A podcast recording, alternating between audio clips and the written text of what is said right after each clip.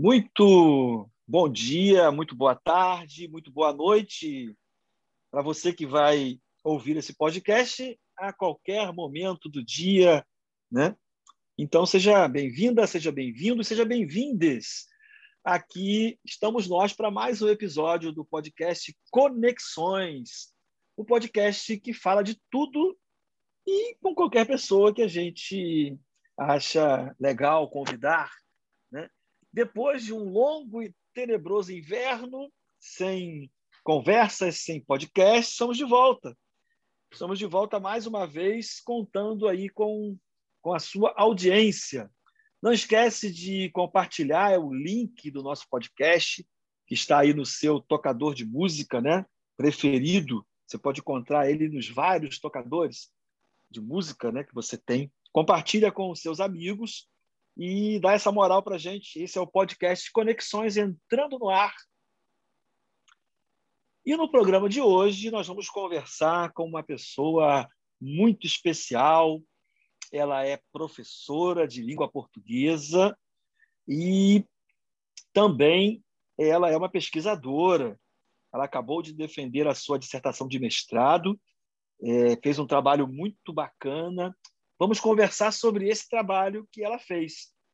Querem saber quem é? Já sabem porque está aí na descrição, né? mas eu vou dizer.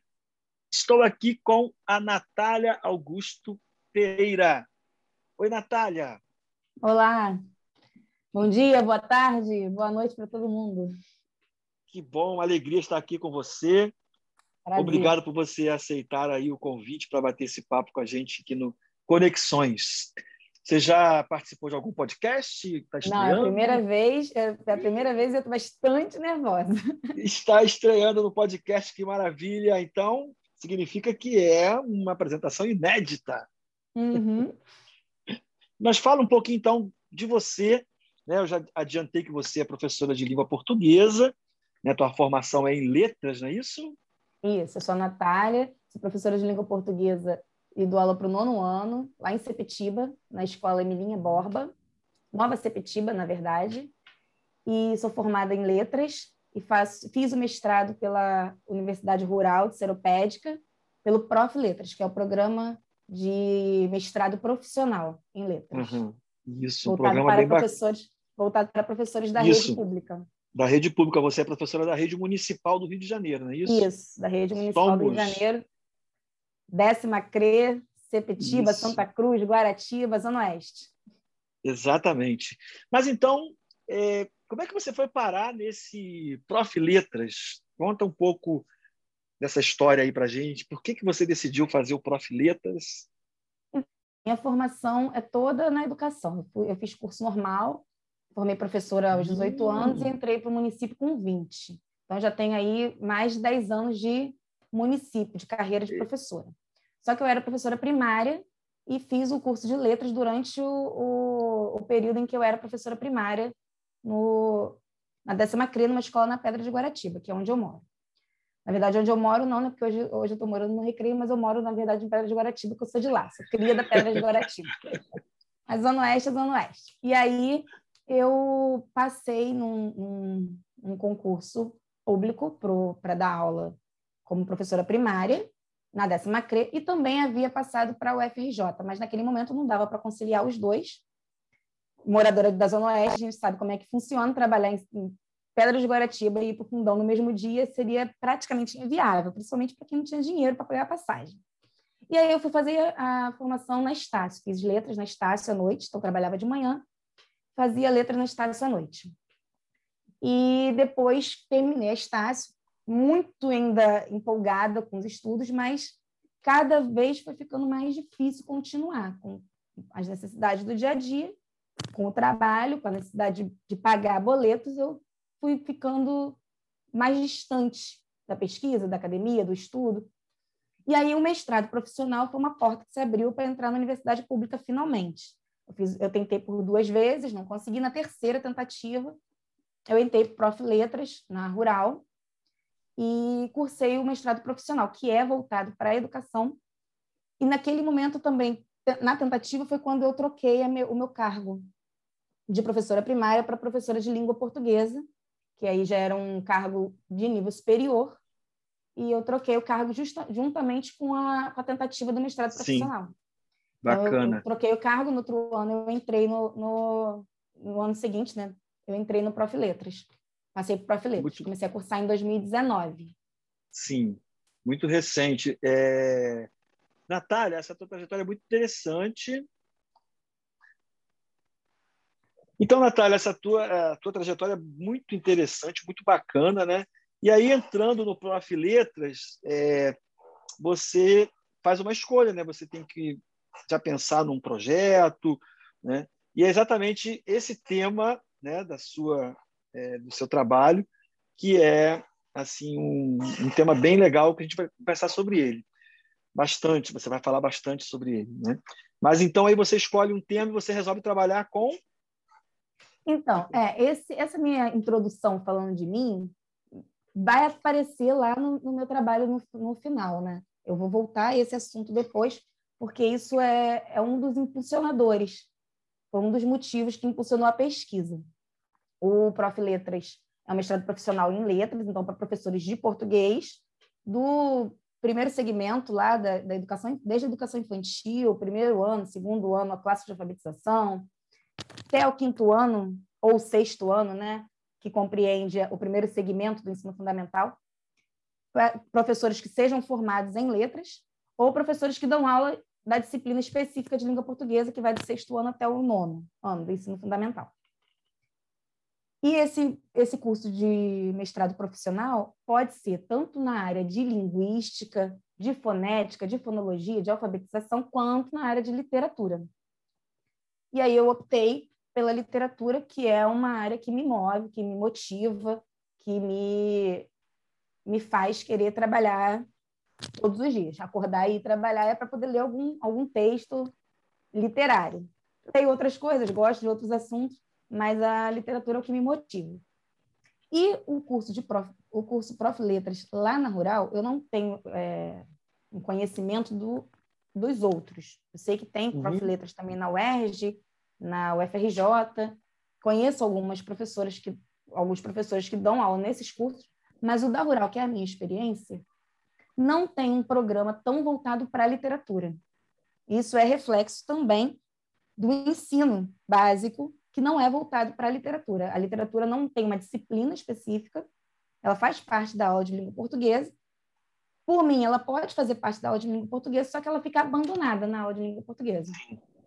E o material didático não, não compreende a literatura, utiliza o texto literário, mas não compreende a teoria literária como um elemento de estudo, como um objeto de estudo.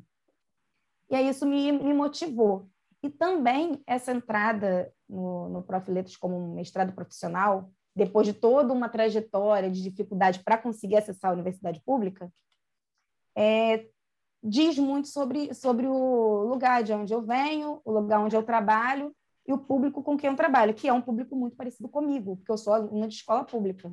Estudei em escola pública, não fiz a universidade pública, mas estudei em escola pública durante toda a minha vida escolar.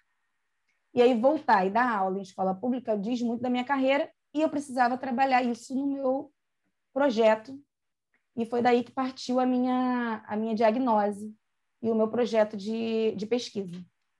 Então, você é, leva para esse mestrado profissional, né? Você carrega a marca da sua trajetória, né? Isso, é, sim.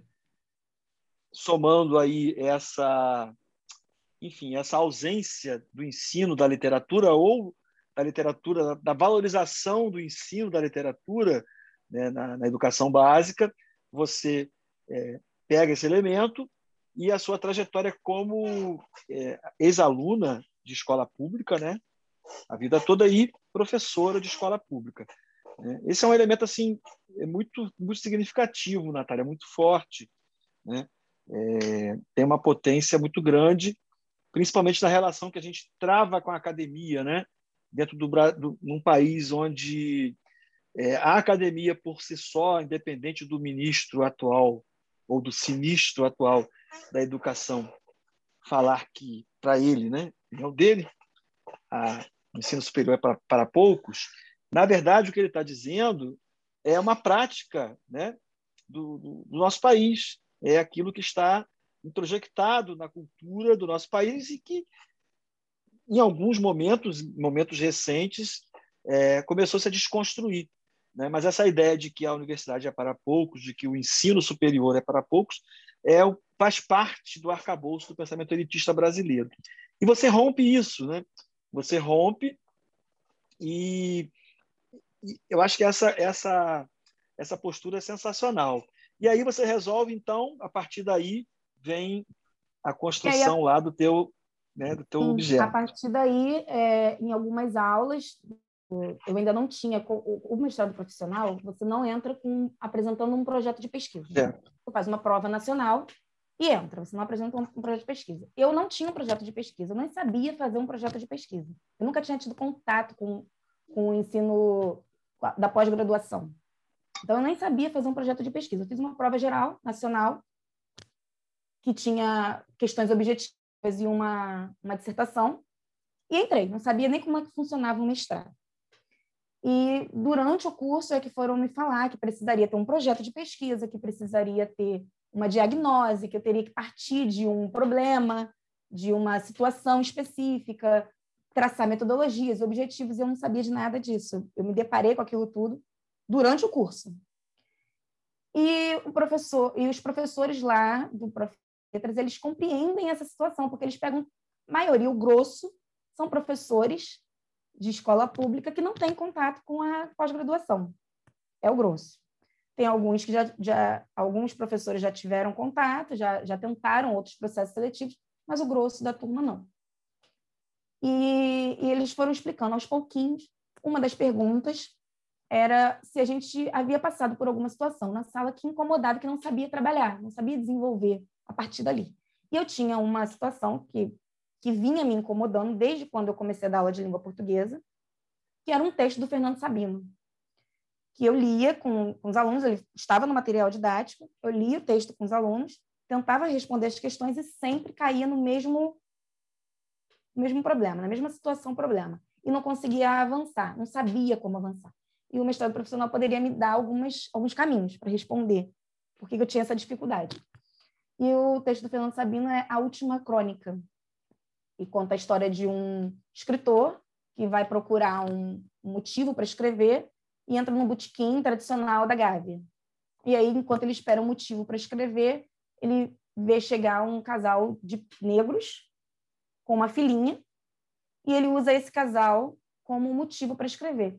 Só que no decorrer da crônica ele escreve da forma que Fernando Sabino iria escrever no período em que ele escreveria. Ele chama a menina de negrinha, de animalzinho, é, é um casal de pretos que entra para comemorar o aniversário da menininha, comer uma fatia de bolo. Apenas uma fatia de bolo, que ele chama de fatia de bolo amarelo.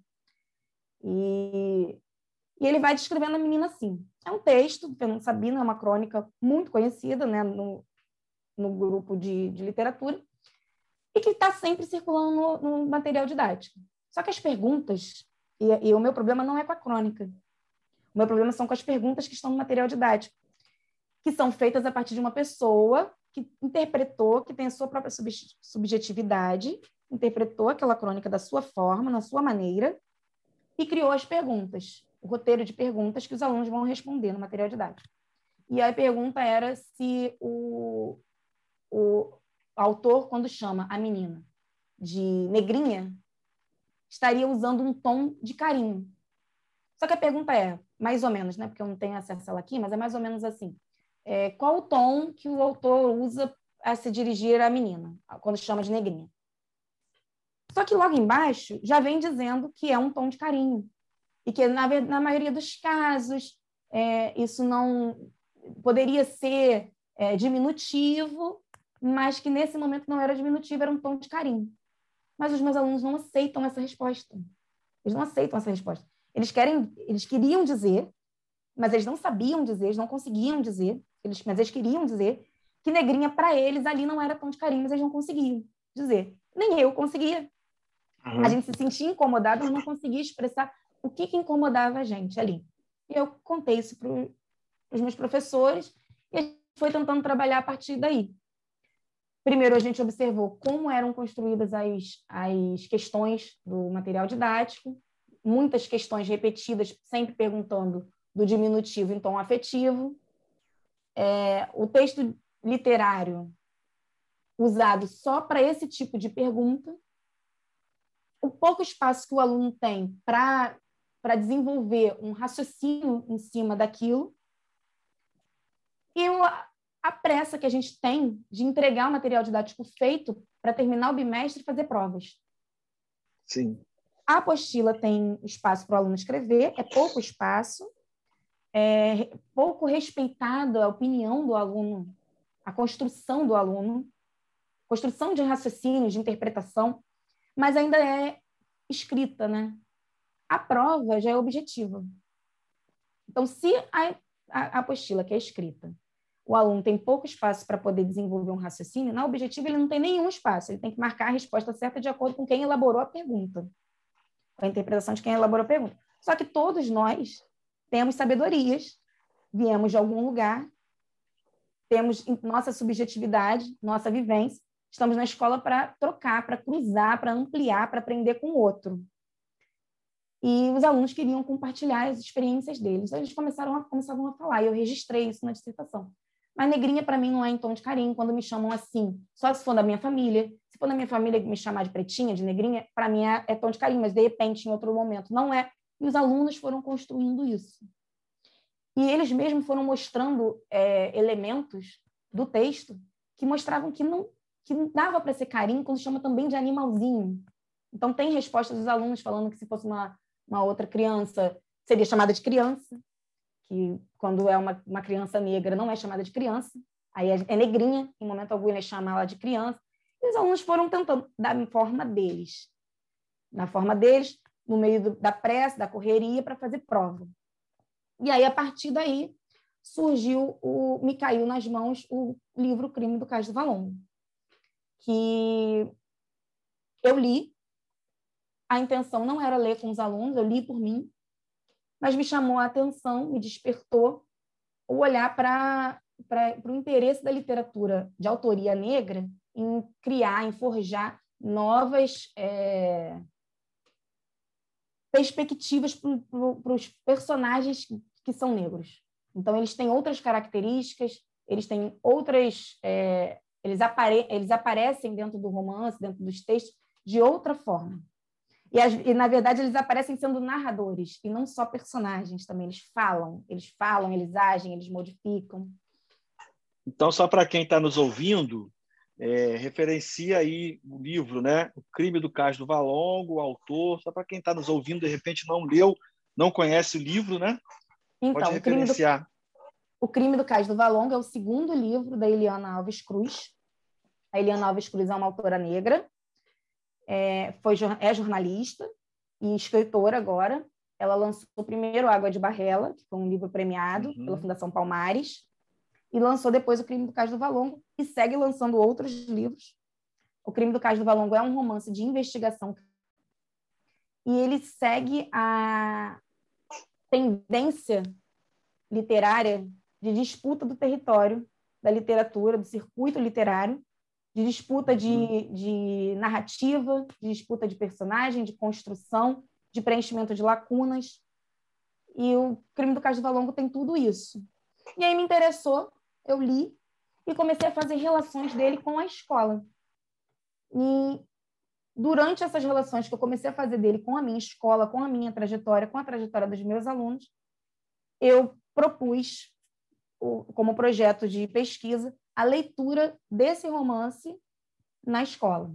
Leitura desse romance com os meus alunos, porque me incomodava a leitura de crônicas curtas, de trechos de romance, da apresentação apenas da capa do livro no material didático, muito porque a gente tem pouco tempo para trabalhar e essa pressa toda da escola pública de trabalhar tudo ao mesmo tempo e com rapidez.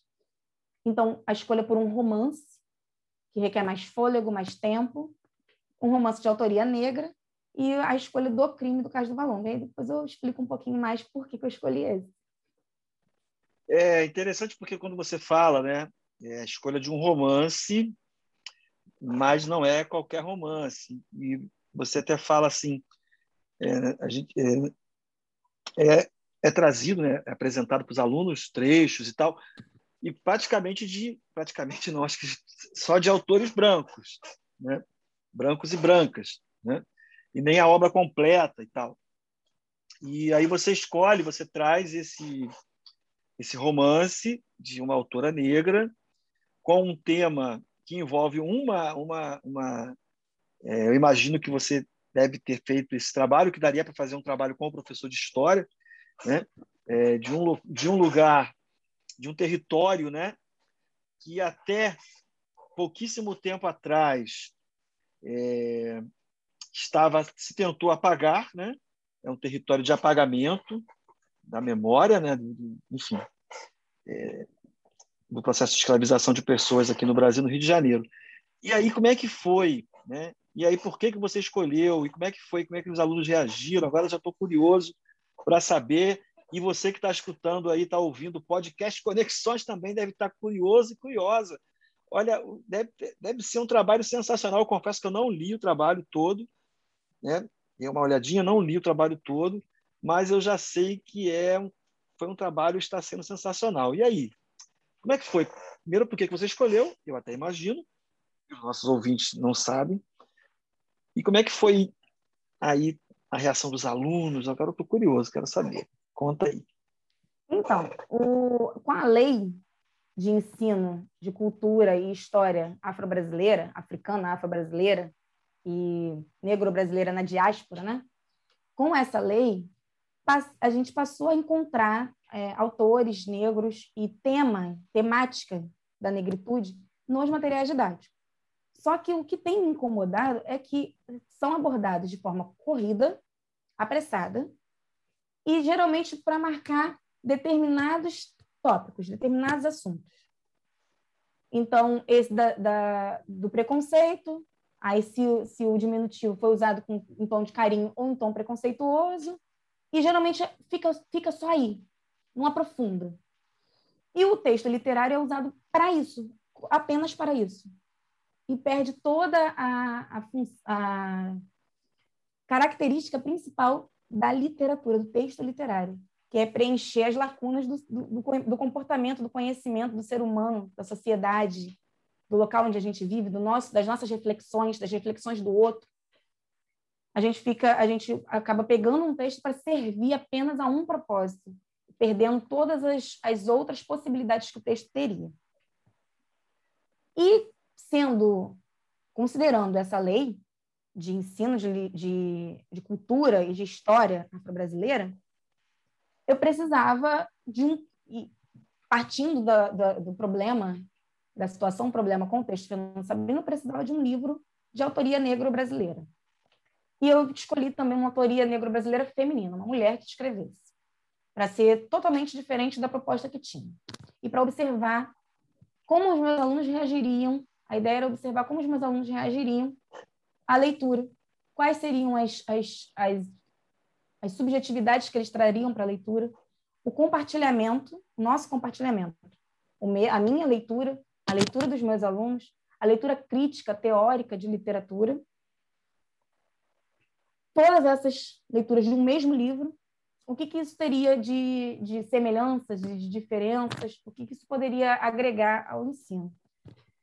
E aí, para montar uma pesquisa afrocentrada, eu precisaria des desconsiderar, desmobilizar todo o pensamento eurocêntrico para trazer um pensamento afrocentrado.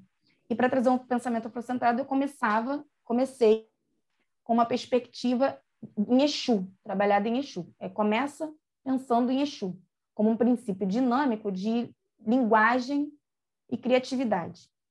Exu é aquele que está na, na, na encruzilhada, e a encruzilhada é o ponto de encontro das sabedorias. Então, se todo mundo que se encontra num ponto traz sabedorias, se os meus alunos se encontram num ponto, que é a escola, trazem sabedoria, se eu trago sabedoria, se o que está no material didático também tem sabedoria, porque em momento algum eu nego o que está no, no material didático, o objetivo não é negar, porque o que foi construído no material didático foi construído com muita sabedoria a partir daquele local, daquele estudo, daquela perspectiva. Então, o que sai dali daquele ponto de encontro, daquela encruza? E aí eu trago é, um princípio de Exu que está na Pedagogia das Macumbas, de Luiz Antônio Simas e de Luiz Rufino. E eles falam que Exu matou um pássaro com uma pedra, matou um pássaro ontem com uma pedra que foi atirada hoje.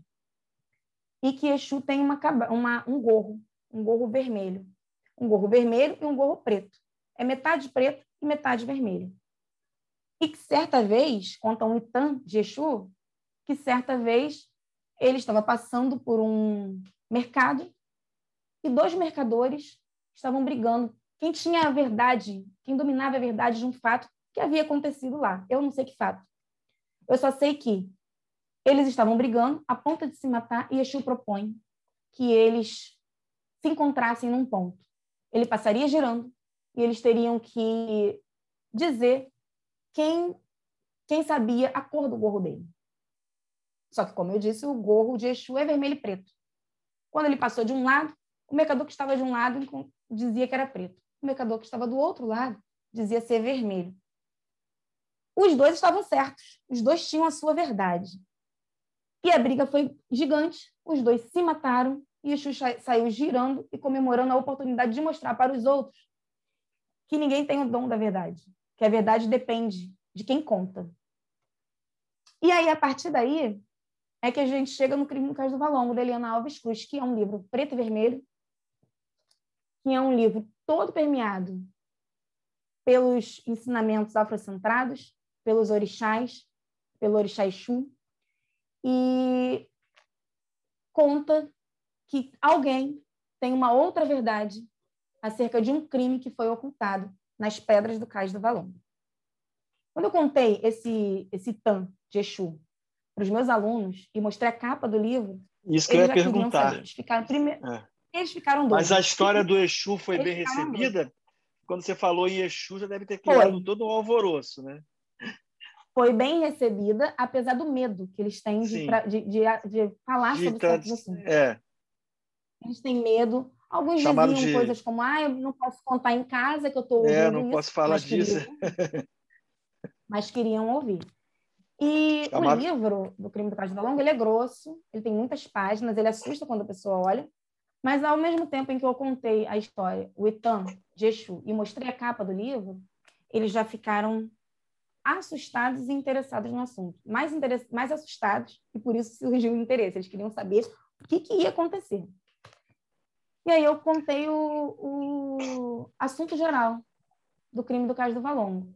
Um corpo de um comerciante foi encontrado em estranhas circunstâncias dentro de um caixote abandonado lá no Cais do Valongo, lá por idos de 1800, lá no século XIX, no meio da lama, no meio das pedras do Cais do Valongo, que era por, porta de entrada para milhares e milhares de africanos que foram trazidos à força para serem escravizados no Brasil, um corpo, naquele momento, de um comerciante muito importante foi encontrado dentro de um caixote, com o dedo mindinho arrancado, uma faca encravada na barriga, a parte, o órgão sexual arrancado, decepado, e todo envolto numa colcha, todo envolvido numa colcha, dentro de um caixote, no meio da lama, no meio das pedras. Quem foi que matou esse comerciante? E aí vai, vai se investigar quem foi que matou o comerciante. A ideia do, do livro é essa: investigar quem é o mandante do crime, quem matou o comerciante, o crime do caso do Valongo. E no decorrer das páginas, a gente vai descobrindo que, além desse crime, outro crime também está ocultado entre as pedras. E aí vai surgindo o interesse de querer descobrir quais são os crimes que estão ocultados, quem é o verdadeiro criminoso, quem é o verdadeiro assassino. E, a, e eu só li o primeiro capítulo com os alunos. E depois a gente virou o ano e foi desenvolver a pesquisa no outro ano, porque isso, era, isso foi em 2019. Em 2019 eu adquiri todos os livros e virei o ano para 2020. E veio a achando, pandemia.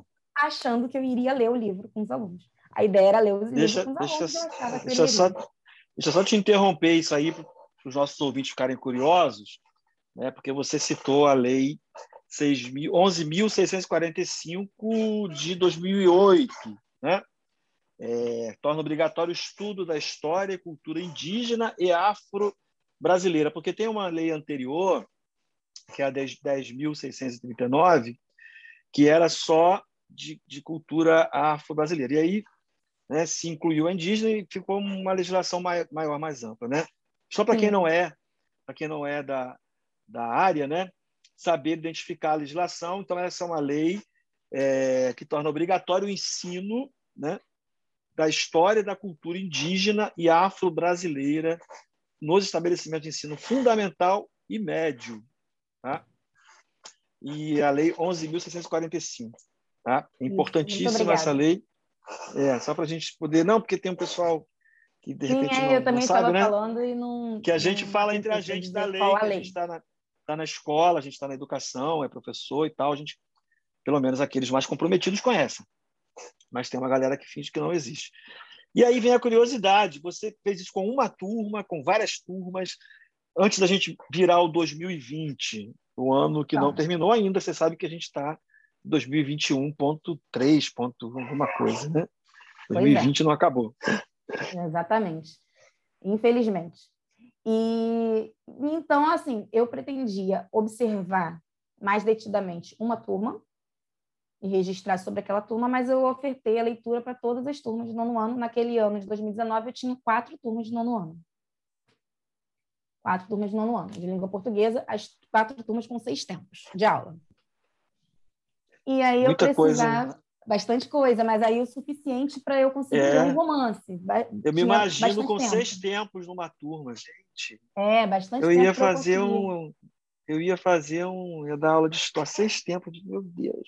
Tá bom, mas isso aí é um outro assunto para um outro podcast, porque tem seis tempos de língua portuguesa e apenas três ou dois de história, mas é um outro podcast, não esse. Sim. Agora não. Sim, com certeza. E por que, que a gente tem que gastar todos esses tempos aplicando prova e preparando para fazer prova? E para fazer prova que só mede desempenho e que só diz que nossos alunos não têm um bom desempenho.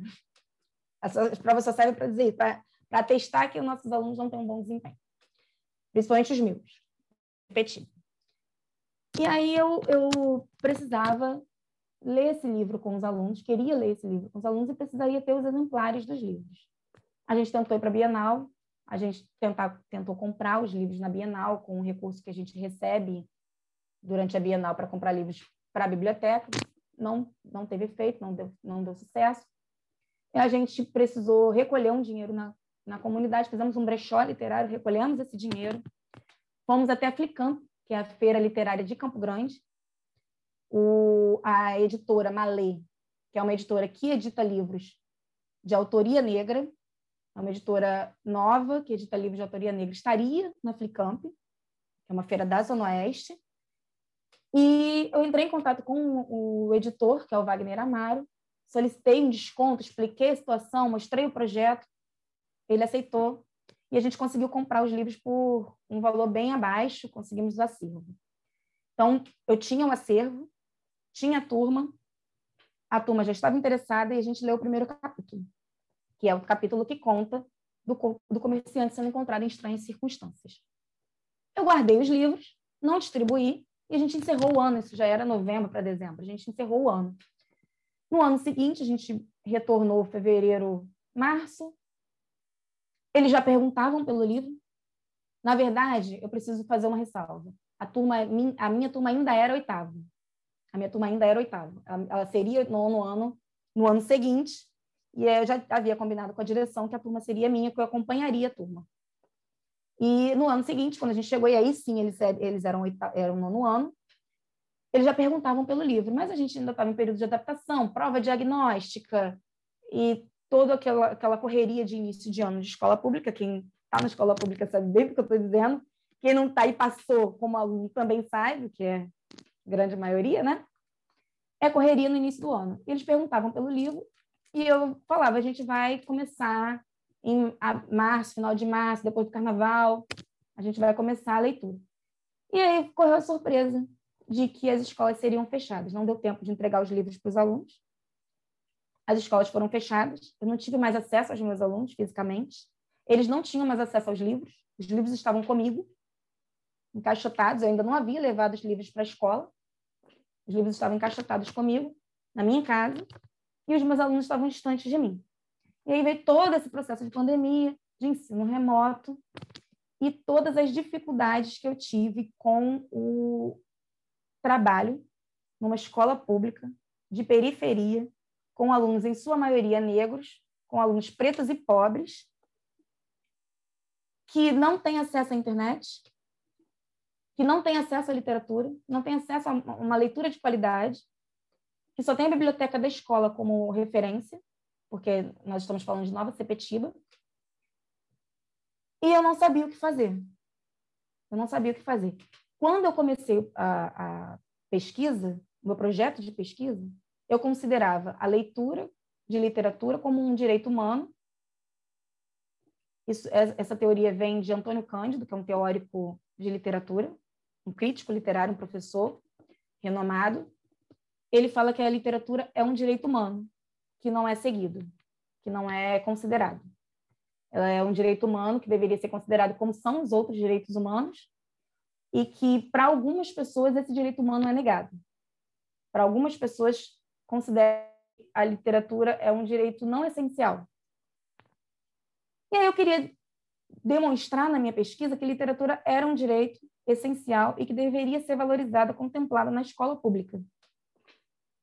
Só que quando chegou na pandemia, as desigualdades ficaram tão escancaradas que eu percebi que os direitos que a gente entende como mais essenciais não estavam sendo valorizados e resguardados. Estavam sendo roubados o direito à saúde, o direito à proteção à vida, o direito à alimentação, o direito ao saneamento básico.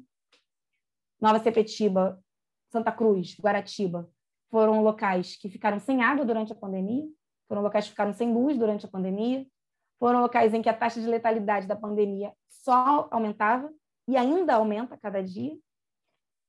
E como que eu iria trabalhar a leitura do meu livro selecionado e dar andamento ao meu projeto, considerando todas essas situações. E aí o meu projeto travou, eu não conseguia mais avançar. Eu tentei, tive algumas tentativas, essas tentativas estão registradas, mas eu não conseguia avançar. Não dava para avançar com um projeto de literatura sem considerar que a desigualdade que se ancora no racismo ainda vigora e ainda prejudica os meus alunos na escola pública. Então, eu precisei, com isso, que... refazer todo o uhum. processo. Uhum. E, mais ainda, olhar para trás, para não me esquecer do que, que, me motivava lá no início. É, um, outra, um outro pensamento afrocentado é o Sankofá, é um adinkra, é um símbolo adinkra de um pássaro que olha para trás e olha para a cauda. Se você for reparar o símbolo, quem não conhece, for pesquisar, é um símbolo adinkra, adinkra chamado Sankofá. Ele parece um círculo.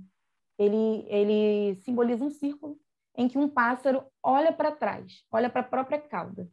E significa olhar para trás, pensar o passado para moldar, para planejar o futuro. Um povo que não conhece as suas dores, que não registra as suas dores, está fadado a continuar vivendo no mesmo sofrimento. E a gente não consegue conhecer as nossas dores com pouco tempo de história na escola pública, sem acesso à literatura na escola pública, sendo na escola pública o, o se não o único, um dos poucos caminhos que a gente tem de acesso à cultura letrada, a, ao pensamento crítico, então, se a gente não consegue olhar para trás, não tem acesso ao memorial, a gente não desconhece, desconhece o passado. E vai vivendo no presente e vai levando a vida no automático, o que acontece muito com a gente na escola pública, a gente vai levando a vida no automático, sem conseguir ter tempo para olhar para trás. E o crime do caso de Valongo me respondia. Esse livro ainda me respondia indagações que eu tinha que eu não sabia como, como trabalhar com os meus alunos, aquilo estava me incomodando muito. E o crime do caso do Valongo me respondia também por que eu não conseguia avançar. Está ocultado entre as, entre as pedras do caso do Valongo um crime contra a humanidade. um crime contra a humanidade que ainda tem resquícios na nossa sociedade, na nossa sociedade atual. E para avançar, eu precisava retornar, precisava reler o livro, precisava tentar entender quais são os processos de exclusão que os meus alunos sofrem, como a minha escola é, é a identidade da minha escola. E durante esse percurso, eu consegui escrever alguns capítulos em que eu conto a identidade da minha escola, a formação da minha escola desde a fundação da escola e até a ligação com o romance. Então, é, para isso eu preciso dar uma pausinha para contar quem é a minha escola. A minha escola é uma escola do amanhã, que foi fundada num projeto de fábrica de escolas, complexo escolar. Então, foi fundado um complexo escolar aqui em Nova Sepetiba, na Zona Oeste, um complexo escolar na Maré. O complexo escolar de Nova Sepetiba, uma das escolas da manhã é a minha, a Emilinha Borba. Uma escola da manhã que foi inaugurada às pressas e sofreu todos os tipos de, de, de problemas que uma escola inaugurada às pressas sofreria. Principalmente quem seriam os meus alunos. Os meus alunos são os alunos que vieram de outras escolas, não por matrícula, não por opção, mas porque foram alocados, foram empurrados, foram removidos para minha escola. Eu uso essa palavra removido, como usa também essa palavra removido outros, outros historiadores, outros pesquisadores, para mostrar que a palavra remoção é muito utilizada para lixo e para favela. É remoção de entulho e remoção de pessoas em favela. E os meus alunos foram removidos. Nova Sepetiba é um bairro criado a partir da remoção de favelas. É, esse também é uma, uma pesquisa que tem no Ecomuseu Santa Cruz. Fui procurar saber a história de Nova Sepetiba. É um bairro formado a partir de desapropriação de favelas. E a minha escola é uma escola formada a partir de desapropriação de escolas. E quem são esses meus alunos? São alunos que não têm o conhecimento da sua própria história, porque não deu tempo de contarem as histórias para eles. Eles chegaram ali sem tempo de, de, de conhecerem quem são e entraram no meio de uma escola que estava em efervescência, em ebulição. É uma escola do amanhã que ainda não corrigiu ontem. E aí, para corrigir ontem, a gente criou um projeto que se chama Dobra no Sistema. Também está lá na minha pesquisa de, de mestrado. Se chama Dobra no Sistema. É um projeto de preparatório técnico que visa corrigir essa desigualdade. Um preparatório para colégios que têm concurso de admissão, que visa corrigir essa desigualdade. Se eu entrei como professora profissional, no mestrado profissional como professora, depois de muito tempo numa universidade pública, os meus alunos também precisavam acessar vagas que não são destinadas a eles. Vagas que são de difícil acesso. Então, a gente lê edital, a gente faz política de é, um processo de inscrição em massa para os alunos, a partir da política de afirmativa de cotas para alunos de escola pública e alunos negros, e eles entram na, na, nos colégios técnicos sabendo que estão levando para lá as próprias vivências, as próprias perspectivas. Esse é um projeto que parece não ter a ver com o romance, mas tem a ver com o romance na medida em que eles levam as suas subjetividades, as suas individualidades para um espaço que não não considerava a existência deles. Por enquanto, eles ainda acessam só a FAETEC de Santa Cruz, mas a vontade é de acessar outras escolas também, como Pedro II de Realengo, que é o mais perto que a gente tem, que, é no... que também está na Zona Oeste do Rio. E o Dobra no Sistema, o nome Dobra no Sistema, faz alusão ao Itan de Exu que eu contei no início. Ele fala sobre Exu ter matado um pássaro ontem, com uma pedra que atirou hoje. Os alunos atiram hoje uma pedra que corrige, que visa corrigir desigualdades anteriores para atingir lá no futuro. Se a escola é do amanhã, para que eles atinjam lá no futuro uma mudança. Uma mudança de perspectiva, um acesso a, a uma educação de qualidade, o acesso a outras perspectivas de vida, outros ensinamentos, outras sabedorias, que para gente que mora em Sepetiba, em Guaratiba, em Paciência, em Santa Cruz, é muito difícil, é um acesso muito difícil. A gente tem dificuldade de acessar bibliotecas públicas, dificuldade de acessar escolas públicas, como o Pedro II, por exemplo. A gente tem dificuldade de acessar também porque o nosso sistema de transporte é muito falho.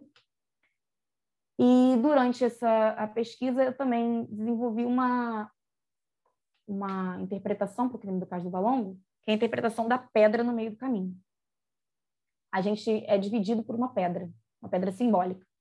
Lá no crime do caso do Valongo, que ocorre, que se passa no ambiente da Pedra do Sal, do Cais do Valongo, da Pequena África, que hoje a gente conhece como Pequena África, ali na, na zona portuária do Rio de Janeiro, era dividida, aquela, aquela região era dividida por uma pedra, é dividida por uma pedra, que naquela época separava as pessoas que eram servas e as pessoas que eram senhores. E a gente ainda tem uma pedra que continua dividindo. Essa pedra agora é simbólica, essa pedra é, é disfarçada, ficou mais escancarada com a pandemia, mas ela continua sendo disfarçada, que parte, que ainda parte da nossa cidade. A teoria da cidade partida, da cidade porosa, ela ainda parte da nossa cidade, dividindo quem tem o privilégio da educação, quem tem o privilégio do acesso ao conhecimento, ao conhecimento literário, ao conhecimento histórico, ao conhecimento de si, da sua história, e quem tem acesso ao, ao, à saúde, à proteção da vida, quem tem acesso ao sistema de transporte. Essa pedra ela ainda existe, ainda separa quem tem acesso à internet. E aí, com isso, eu tentei contornar essa pedra, tentei contornar essa pedra, tentei ler um capítulo do livro com os meus alunos, que era o capítulo Olimbo, que fala sobre a chegada dos, dos africanos trazidos para o Brasil num navio negreiro.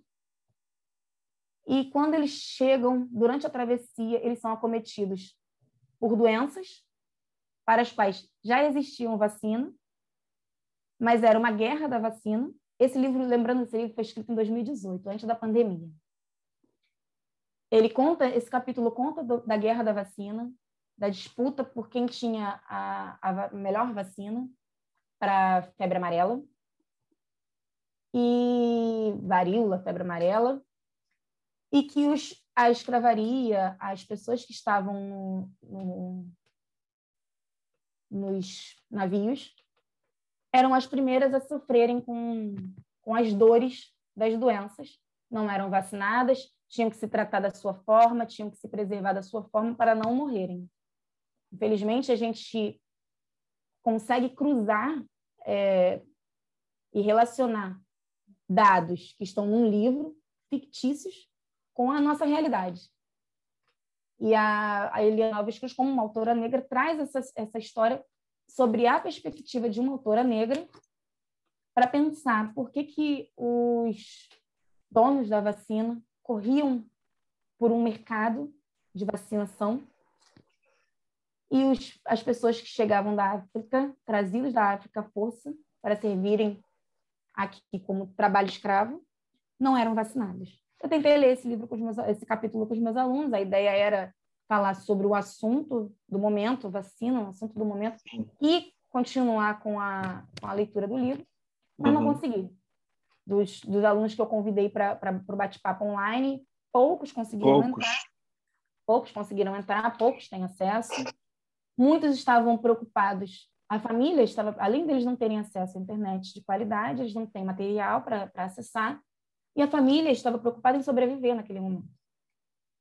Então, sobreviver, receber o auxílio emergencial, receber o cartão, e era uma necessidade, um, um direito humano essencial que estava sendo negado. Eu não tinha como continuar lutando por um direito essencial que eu considerava que era a literatura, enquanto os meus alunos estavam tentando sobreviver. Eu tentei contornar a pedra, mas a gente não consegue contornar a pedra sem, sem lembrar que no passado um crime foi ocultado e que enquanto ele não for sepultado, relembrado e, e respeitado, respeitada a memória de quem ficou para trás, a gente não consegue avançar. Eu estou aqui aprendendo, né, ouvindo essa tua narrativa, esse processo, né, de construção desse trabalho, é, de como, na verdade, é, você o trabalho, na verdade, ele, ele acaba acontecendo exatamente porque você tem uma sensibilidade é, de não se colocar apenas como aquele pesquisador que está fora, que está frio, né? Então, quando você contorna aí, ou tenta contornar essa pedra, acaba conseguindo é, concluir o trabalho, mesmo não, não seguindo aquele processo anterior por conta da, da pandemia, é, isso revela muito até do, do, próprio trabalho. Né? Então, por isso, é, eu estava aqui pensando, né? com certeza você que está nos ouvindo, nossos ouvintes do nosso podcast Conexões, deve estar tá aprendendo muito né? É, com essa tua com a história, com esse processo, né? Que tem tudo a ver com aquilo que a gente enfrenta no nosso dia a dia, né? É de superação, é de conseguir encontrar uma alternativa mesmo diante é, de todas as, as, possibilidades contrárias, né? Tudo que se apresentava contrário. Veio a pandemia, não, os livros não, não chegaram aos alunos e não tinha como contactar. E agora o tempo está passando e aquele ano louco que foi 2020, né? É, e aí você consegue concluir esse trabalho e fazer esse trabalho dando essa nova, é, talvez voltando um pouco mais para a escola como um corpo e para a sua experiência nessa relação com a escola e com é, os estudantes dessa escola. Né? Você, quando coloca essa não escolha, eles não escolheram estar nessa escola, né? eles foram compulsoriamente para essa escola. Né? Foi uma entrada compulsória essa ideia da remoção ela é, é sensacional do ponto de vista de análise, né? mas extremamente cruel do ponto de vista humano, né? quando você fala em remoção de alunos. Né? Vivi uma coisa muito parecida na escola que eu dirigi. E como, como isso não contribui para a construção de uma identidade desses estudantes com o espaço escolar, né? processo que vai uhum. precisar ser ressignificado e construído efetivamente, porque eles não foram, eles foram para lá obrigados, não queriam, não sabiam, não escolheram estar lá, né? É, foram removidos, tirados de um lugar e colocados em outro. E sempre na história, as histórias das emoções da nossa cidade, é, elas não são positivas, porque as pessoas não querem ser removidas na maioria dos, dos, dos, dos casos, das situações, né? E aí surgiu o trabalho, né, que tem um título bonito, que você não falou ainda qual é o título dele, né? Eu também não quis falar no início para deixar para você contar a história e porque aí com certeza você que está nos ouvindo vai perceber que o título tem tudo a ver com todo esse processo aí né, de construção. O título do, do meu trabalho é Para que nunca se esqueçam leituras compartilhadas de O Crime do Cais do Valongo. É, a ideia era faz, fazer leituras compartilhadas do Crime do Cais do Valongo, ler com eles, compartilha, compartilhando as leituras, compartilhar com eles a minha leitura, que eles compartilhassem a leitura deles e que a gente partilhasse da leitura de outras pessoas mais especializadas, literariamente especializadas, na leitura de autoria negra brasileira, e a gente compartilharia. Então, por isso, leituras compartilhadas do crime do Cais do Valongo. E para que nunca se esqueçam, vem primeiro da dedicatória do meu livro. Eu conversei com a autora é, num, num dos lançamentos do livro e ela assinou o meu livro assim. Ela escreveu: Sigamos juntas na tarefa de não deixar que se repita o crime do Cais do Valongo. Eu fiquei com aquilo por um tempo, pensando por um tempo naquilo, até que eu é, voltei várias vezes ao livro, voltei várias vezes na, na perspectiva mesmo de olhar para trás e li um dos narradores do livro, tem dois narradores, tem a Moana e o Nuno. A Moana é uma africana escravizada e o Nuno é um mestiço livre. Eles alternam a narração e a, o Nuno investiga quem foi que, que cometeu o crime do Cais do Valongo. Ele investiga, ele ajuda o investigador, ele constrói as suas próprias conclusões. Eu não vou dar spoiler da leitura, eu espero que leiam o livro. Eu ia eu falar exatamente isso, para você não dar spoiler, para você, né? Eu Inclusive, incentivar o, pessoal a ler né? e ler o teu trabalho ler. também. Quem quiser saber um pouquinho mais, tem uma, uma crítica literária minha no jornal Rascunho, que é um jornal literário.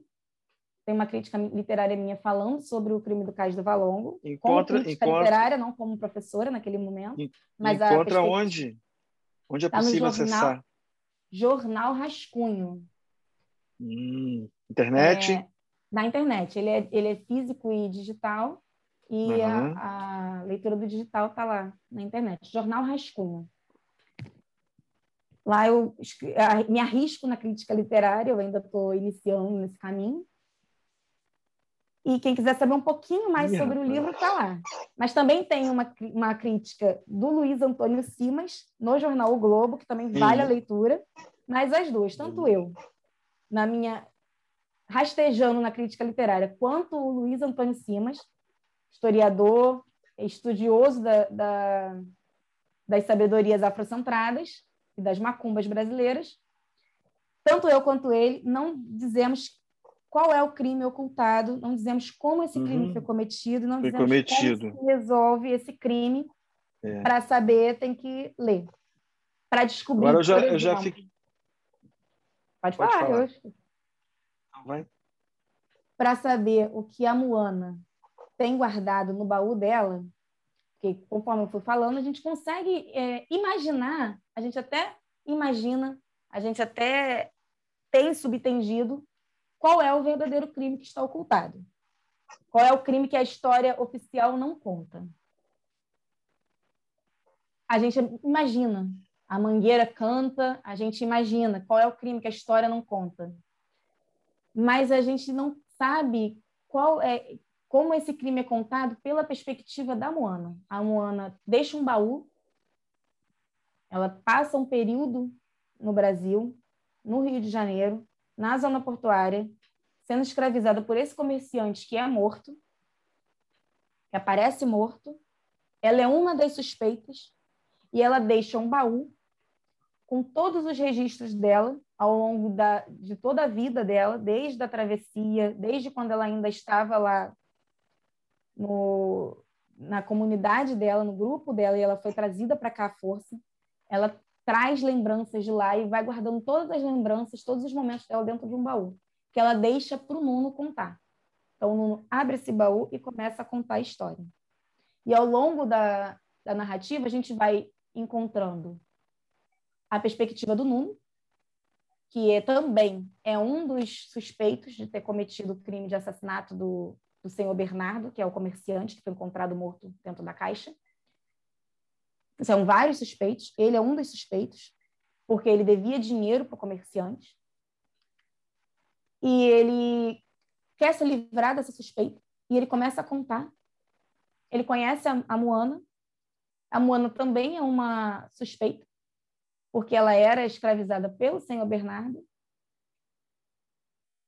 E ele abre o baú dela e vai ler as cartas que ela deixou. A Moana lê, a Moana escreve. É uma pessoa que foi escravizada, uma moçambicana que foi escravizada, mas ela e ela lê e escreve, e ela conta a própria história que o Nuno é encarregado de nos contar através das cartas dela. E lá no finalzinho do livro, aí eu vou ler um pedacinho Lá no finalzinho do livro, o Nuno fala assim: Milhares de homens, mulheres, crianças, muitas crianças. Nosso de delito a ser purgado é contra os miúdos, contra a infância. Como pesa, meu Deus, esse baú da Moana. Como pesa. Estou louco. A verdade tem o dom de enlouquecer. Talvez por isso muitos vivam na mentira. Este, sim, foi o verdadeiro crime do cais do Valongo. Levarão algumas eras para que seja pago. Ele conclui, ele chega à conclusão das investigações dele e diz que este, sim, era o verdadeiro crime do cais do Valongo. Levarão algumas eras para que seja pago. Então, é, eu finalizei a minha dissertação de mestrado também pensando dentro das conclusões do Nuno. O Nuno ele trabalha com várias conclusões, ele pesquisa e pondera várias conclusões. Eu tentei fazer a mesma coisa com o meu trabalho, com a minha investigação, e cheguei à conclusão de que, na verdade, eu cheguei à mesma conclusão que ele. É possível sepultar um crime tão tenebroso? É possível esquecer um passado tão tenebroso? Esse passado, ele já passou? O passado tenebroso que a gente vivenciou, que a gente tem na nossa história, já passou? E aí, com isso, eu finalizei um ponto comum em que eu cruzava é, teorias da educação com, a, com teorias da literatura, para pensar como a literatura poderia ser trabalhada e desenvolvida na escola, mas por que ela não é? Porque ela não é trabalhada e desenvolvida numa escola pública, de periferia, para a maioria de alunos pretos e pobres. E cheguei a uma conclusão de que a, não olhar para trás é, não é um caminho para a gente, que a gente precisava olhar para trás, girar, olhar lá do começo, investigar lá no começo por que, que tudo, onde tudo começou, de onde vem a, nossos problemas, de onde vêm as nossas dificuldades e para onde é que a gente quer caminhar. Se eu tenho uma, uma pesquisa em curso em educação e literatura, para onde é que eu quero caminhar com essa pesquisa em curso? Se eu ainda dou aula, se eu ainda pratico o, o meu trabalho na escola pública, para onde é que eu quero caminhar? Não, tem, não consigo caminhar para frente sem olhar para trás.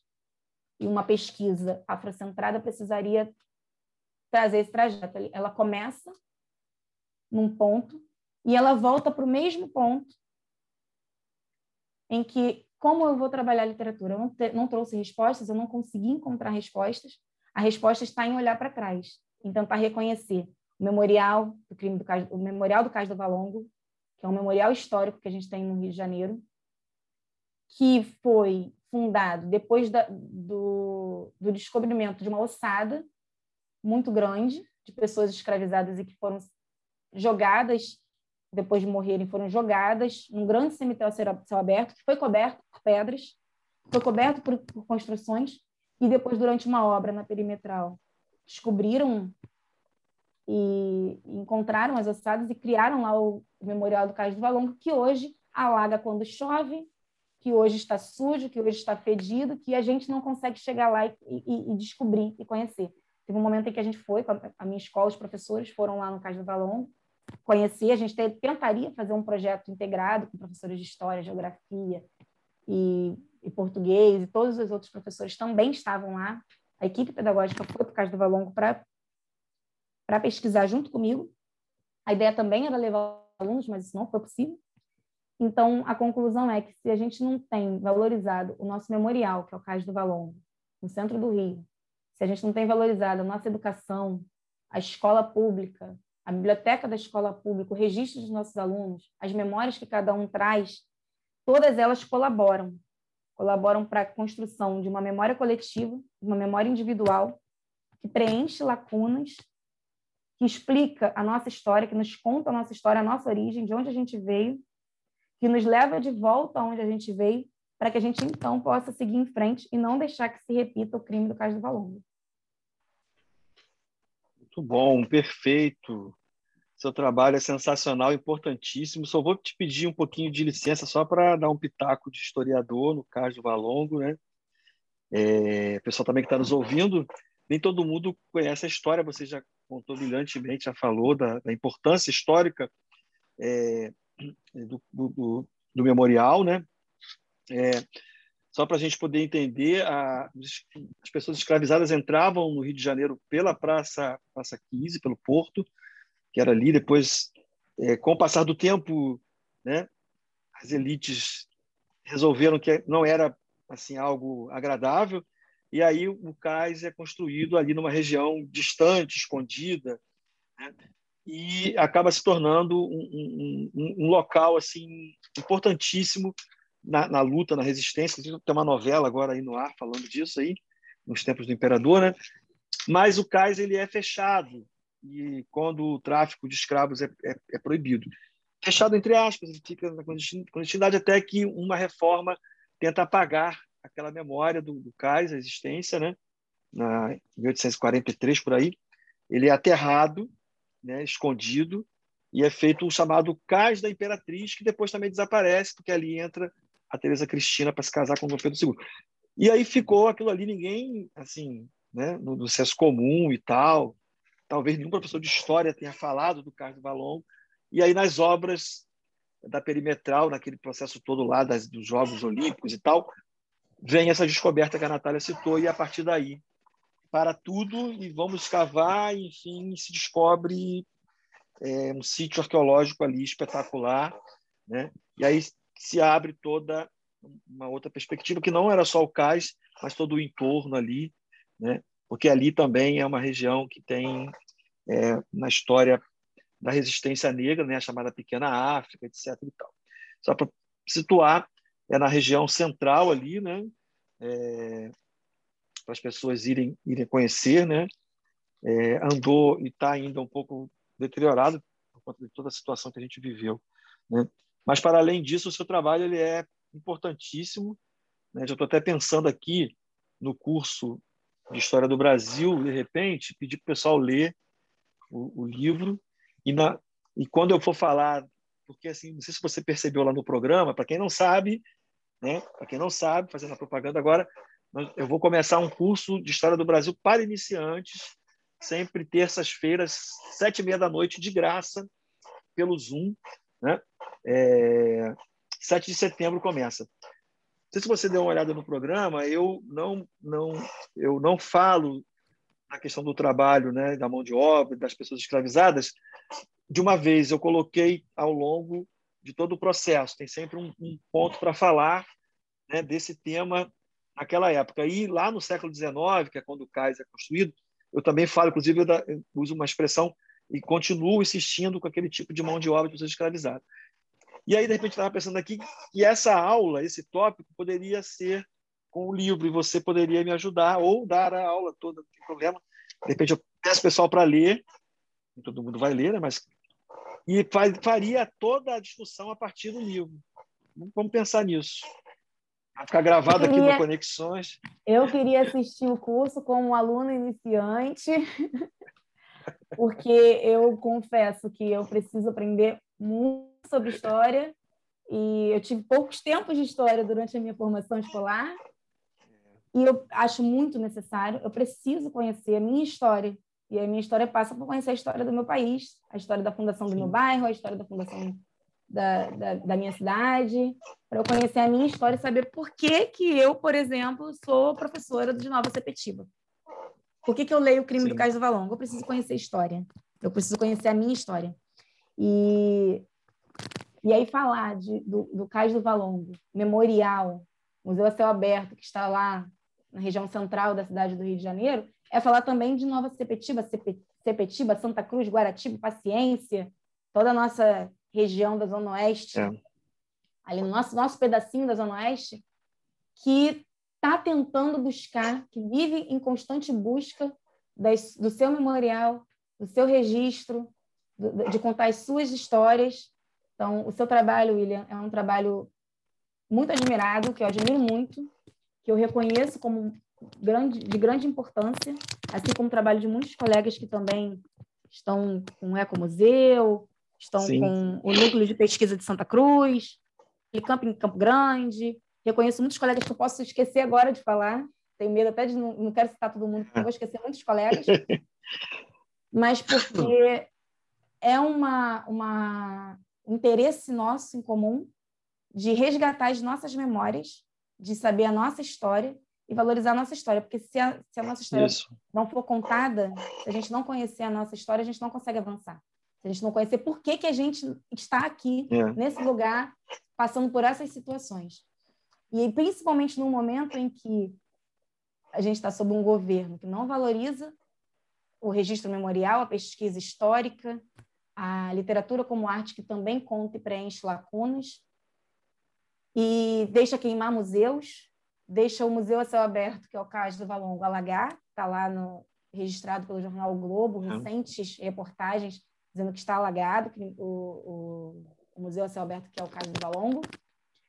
E a gente, nas nossas bibliotecas públicas, poucas que a gente tem, também não, não estamos é, recebendo investimento, a verba, a valorização que a gente deveria receber para contar as nossas histórias é. da Zona Oeste.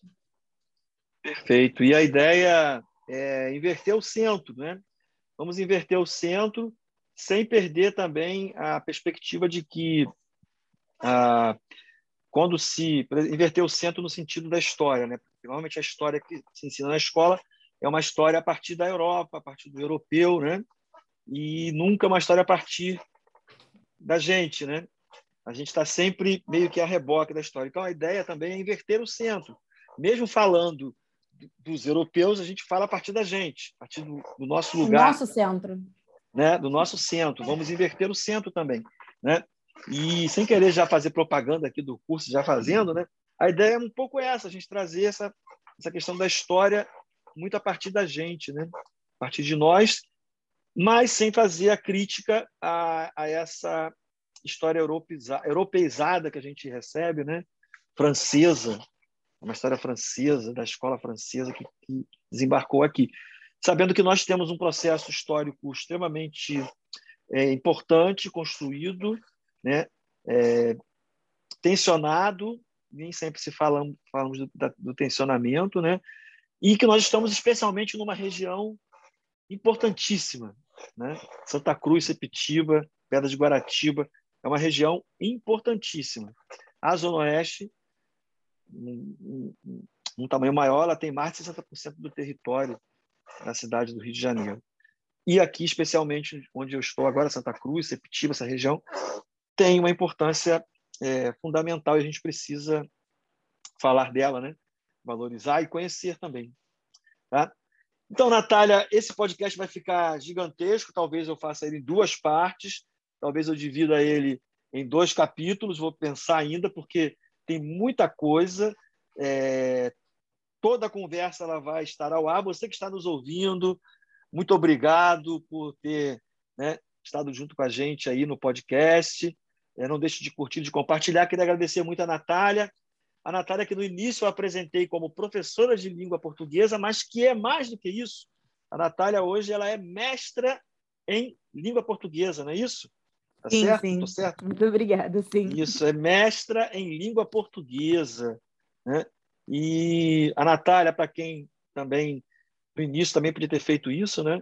É, a chamada hoje a gente trabalha muito com a audiodescrição, mesmo estando num podcast.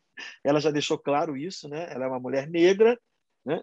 E como mulher negra, ela traz esse trabalho magnífico, importantíssimo, que precisamos ler nas escolas. Agora, além de ler o Crime do Carlos Balongo, temos que ler a dissertação da Natália nas escolas. Né? Também. Natália, considerações finais. Queria te agradecer. Muito obrigado por você ter participado desta aventura que é o podcast Conexões. Eu que agradeço o espaço. É, o segundo momento, a segunda oportunidade que eu tenho de falar sobre o meu trabalho, eu só falei do meu trabalho no dia da defesa, depois eu guardei ele um pouquinho. Então, essa é a minha segunda oportunidade, estou muito feliz, fiquei um pouco nervosa, falei até demais, mas estou muito feliz com a oportunidade de, de deixar isso, esse trabalho registrado, de compartilhar um pouquinho do que eu descobri. Eu ainda estou na pesquisa, eu não encerrei a pesquisa, tem muitas coisas que ainda não estão concluídas, muitas dúvidas minhas, indagações que eu ainda não, não compreendo, é, principalmente sobre a perspectiva histórica, eu ainda não compreendo, eu ainda não aprendi, principalmente também sobre a perspectiva histórica da diáspora africana no Brasil. Eu sei muito pouco sobre isso, então minha pesquisa ainda está em curso, eu ainda preciso aprender e eu te agradeço pela oportunidade, agradeço pelo seu trabalho, que é um trabalho que também atira no ontem, mata o pássaro de ontem, visa o futuro. É um trabalho de correção de desigualdades, então eu te agradeço pelo seu trabalho. Ele me ajuda, saber que ele existe já me ajuda, participar me ajuda muito mais. E eu deixo, encerro com um trechinho da música que fala assim: Vou aprender a ler para ensinar meus camaradas. Sensacional. Vamos todos aprender a ler para ensinar as nossas, os nossos camaradas, camaradas que precisam, não só, não só porque precisam, mas porque é fundamental. Natália, um grande beijo virtual, um grande abraço, né? sinta-se acolhida e vamos ter outros, outras conversas, tá? E você que nos acompanhou até agora, muito obrigado. Não deixe de compartilhar esse podcast Conexões, o podcast onde falamos de tudo, mas falamos de tudo que é importante. Não falamos de coisas sem importância. Aqui é um espaço. Se você gostou, se você se interessou, né? É, não deixa de falar com a gente aí. Um grande abraço e até o próximo podcast Conexões. Até lá!